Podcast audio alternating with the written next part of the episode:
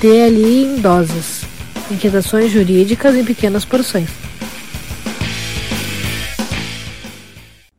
Olá, ouvinte do DLI Podcast. Eu sou o Sérgio Gillet e esse é mais um DLI em doses. Nos últimos dias, tivemos algumas notícias envolvendo a Eurocopa e o movimento LGBTQIA+. A primeira delas relata que a UEFA, entidade máxima do futebol europeu, chegou a cogitar punir o goleiro da Alemanha, Manuel Neuer, por utilizar uma abraçadeira nas cores do arco-íris durante algumas partidas da Eurocopa. Num primeiro momento, a entidade futebolística entendeu que se tratava de uma manifestação política do jogador alemão, mas voltou atrás ao entender que o uso ocorreu por uma boa causa, já que se tratava de ato pela diversidade. Chegou a ser aberta uma investigação para apurar o caso, que poderia ocasionar em multa tanto para Manuel Neuer quanto para a Federação Alemã. Contudo, em seu Twitter, a UEFA comunicou que o caso havia sido arquivado. Em seguida, foi notícia que a UEFA proibiu a prefeitura de Munique de iluminar a Allianz Arena com as cores do arco-íris para o jogo entre Alemanha e Hungria que ocorreria ali, em clara referência ao movimento LGBTQIA+. A razão da proibição também é por razões políticas, pois a eliminação das cores do arco-íris configuraria um ato político, o que é terminantemente proibido pela UEFA em razão de sua neutralidade nessas questões, além de corroborar para a intenção por trás da pretendida iluminação. Contudo, não foi possível evitar que os cidadãos de Munique hasteassem a bandeira do movimento LGBTQIA+, por toda a cidade durante o jogo, prédios residenciais e comerciais, de restaurantes e condomínios, bem como transeuntes ostentaram símbolos de diversidade. Há relatos de que até carros policiais carregaram bandeirolas.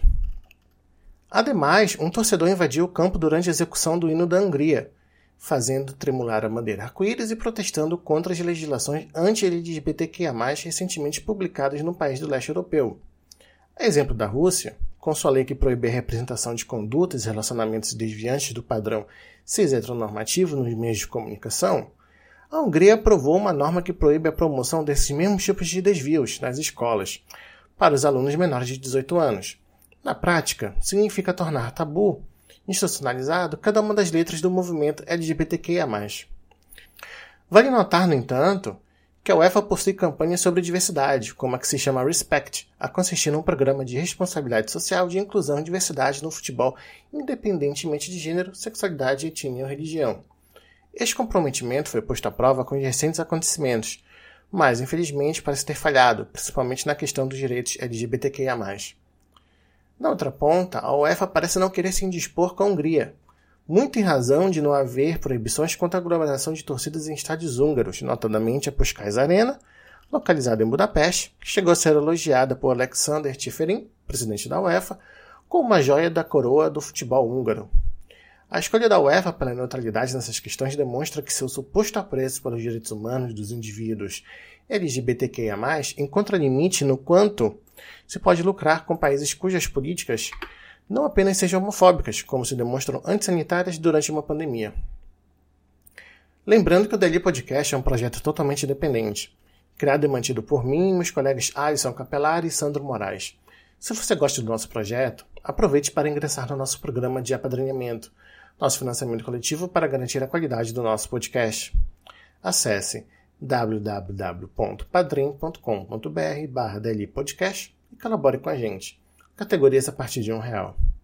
Siga-nos também nas redes sociais, arroba Podcast, Twitter e Instagram, assim como no YouTube, youtube.com.br Podcast, e temos o nosso site, em que ali você vai encontrar todos os nossos episódios listados, www.delipodcast.net.br.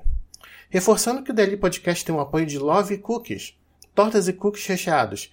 Siga no Instagram, love.cookies e faça seu pedido, válido apenas para Porto Alegre. E o apoio cultural da Livraria do Advogado Editora, a maior editora de livros jurídicos do sul do país. Acesse www.livrariadoadvogado.com.br ou seu Instagram, arroba Livraria do Advogado. Eu sou Sérgio Gillet, diretamente para o DLI em Doses. DLI em Doses. Inquietações jurídicas em pequenas porções.